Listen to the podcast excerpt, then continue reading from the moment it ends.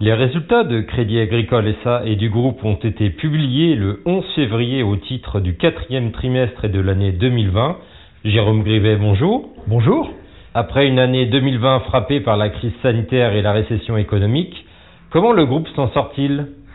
C'est une crise sans précédent que nous traversons et dans cette crise, le groupe Crédit Agricole est en première ligne pour, euh, conformément à la stratégie définie par les pouvoirs publics, euh, venir au, support euh, de ses clients pour les aider à, surmonter cette crise. Et les résultats que nous avons publiés au titre du quatrième trimestre de l'année 2020 et de l'ensemble de l'année 2020 illustrent abondamment la robustesse de notre modèle économique, malgré évidemment les impacts de la situation que nous traversons. Je vais donner quelques chiffres pour illustrer cela. Crédit Agricole SA publie un résultat net par du groupe sous-jacent pour l'ensemble de l'année 2020 à près de 3 milliards 850 euh, d'euros. C'est euh, une baisse par rapport à l'année 2019, mais une baisse en réalité très modérée de 16% euh, environ.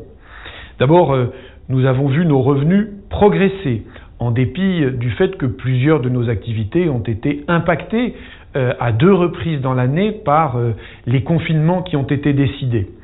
Notre base de coûts a montré une nouvelle fois sa flexibilité puisque nous avons pu améliorer d'environ 1,4 points de pourcentage notre coefficient d'exploitation qui s'établit sous les 60%, qui était l'objectif pour 2022, à 59,6%. Dans ces conditions, le, résultat brut d'exploitation progresse de 4,8%, et c'est cette combinaison d'une progression du résultat brut d'exploitation et d'un coefficient d'exploitation très bas qui nous permet de très bien résister en termes de résultats, malgré euh, un coût du risque qui est multiplié par plus de 2, fois 2,1 en réalité, tiré pour l'essentiel, cette augmentation, par euh, des dotations sur nos encours de crédit encore sains. Le groupe est-il armé et suffisamment solide pour traverser 2021 le groupe est extrêmement solide, il a même renforcé en réalité sa solidité en 2020. Et je voudrais illustrer cela en donnant quelques indications. D'abord, la qualité de nos actifs n'a pas été dégradée par la crise. Le ratio de créances douteuses sur le total de notre bilan euh, a très peu évolué euh, en 2020. Deuxièmement, nos provisions sont extrêmement conséquentes. Nous avons au niveau du groupe 19,6 milliards d'euros de provisions pour faire face euh, aux, risques de crédit.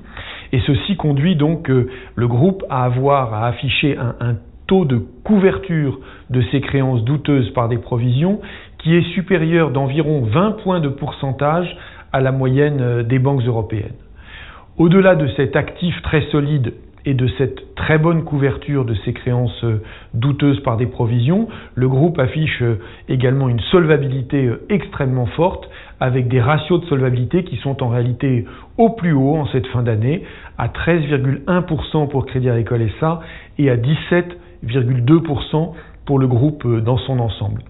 Enfin, nos réserves de liquidité sont également au plus haut avec 438 milliards d'euros de réserves disponibles. Et concernant le versement d'un dividende Alors vous le savez, 2020 a été marqué par euh, euh, les contraintes que la Banque centrale européenne a mises sur le versement des dividendes, ce qui a empêché Crédit Agricole SA de euh, verser un dividende l'an dernier. Nous avons voulu cette année faire un geste exceptionnel en parfaite application des recommandations de la Banque centrale européenne et nous nous sommes donc mis en mesure de proposer euh, à nos actionnaires un dividende cette année de 80 centimes, ce qui représente un rendement de 8% par rapport au cours euh, actuel de l'action.